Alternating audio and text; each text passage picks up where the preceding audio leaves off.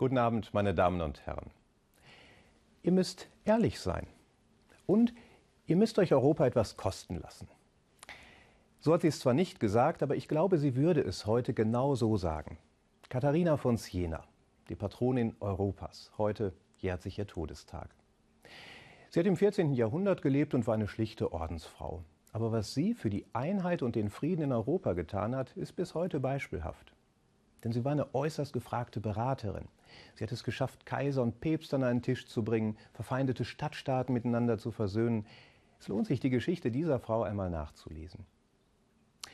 Lässt sich von ihr nicht vielleicht etwas für unser heutiges Europa lernen? Ich meine ja, zweierlei. Das erste, eben dieses, ihr müsst ehrlich sein. Katharina von Siena ist eine Frau des offenen und ehrlichen Wortes gewesen. Was sie gesehen hat, das hat sie beschrieben und was sie geärgert hat, das hat sie klar gesagt. Egal, ob es die Kirche, die Gesellschaft oder die Politik betraf. Egal auch, wer ihr gegenüber war.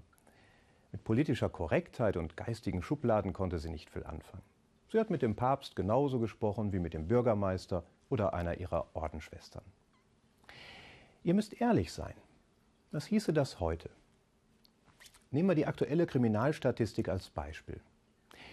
Wenn sie denn eine bestimmte Personengruppe als besonders anfällig für Straftaten beschreibt, dann darf das nicht verheimlicht werden. Da muss es gesagt und gedeutet werden. Immerhin ist das ja nun Anfang der Woche endlich gelungen. Aber wie lange ist um dieses Faktum herumlaviert worden? Oder, liebe Frau Merkel, wenn Sie der Auffassung sind, dass eine Türkei, wie sie sich gerade neu konstituiert, nicht zu Europa passt, dann sagen Sie es doch bitte ganz klar und ziehen Sie die entsprechenden Konsequenzen. Bei aller notwendigen Diplomatie, ich glaube nicht, dass uns ein fortwährendes Taktieren hier weiterbringt.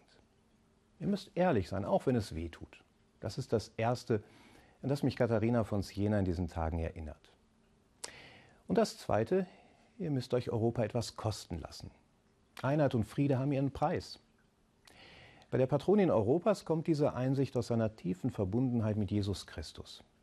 Dem war das Wohl anderer wichtiger als sein eigenes Wohl. Und das hat er sich etwas kosten lassen. Am Ende sogar sein eigenes Leben.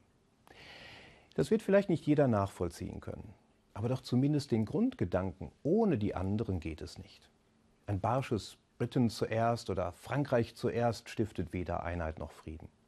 Und ein deutschtümender Neonationalismus schon gar nicht. Ihr müsst euch Europa etwas kosten lassen. Ja, dann mag es ein Europa der zwei oder drei Geschwindigkeiten geben. Aber das ist doch allemal besser als ein Europa, das den, der nicht mitkommt, ausschließt und den, der vermeintlich gut dasteht, sein eigenes Süppchen kochen lässt ja, dann werden wir Toleranz auch gegenüber anderen Religionen aufbringen müssen. Aber das ist doch allemal besser, als ein christliches Abendland zu beschwören und damit ein Europa gegen andere zu meinen. Und ja, dann werden wir uns auch unsere Sicherheit etwas kosten lassen müssen. Aber das ist doch allemal besser, als unsere Freiheit aufzugeben. Ihr müsst ehrlich sein und ihr müsst euch Europa etwas kosten lassen.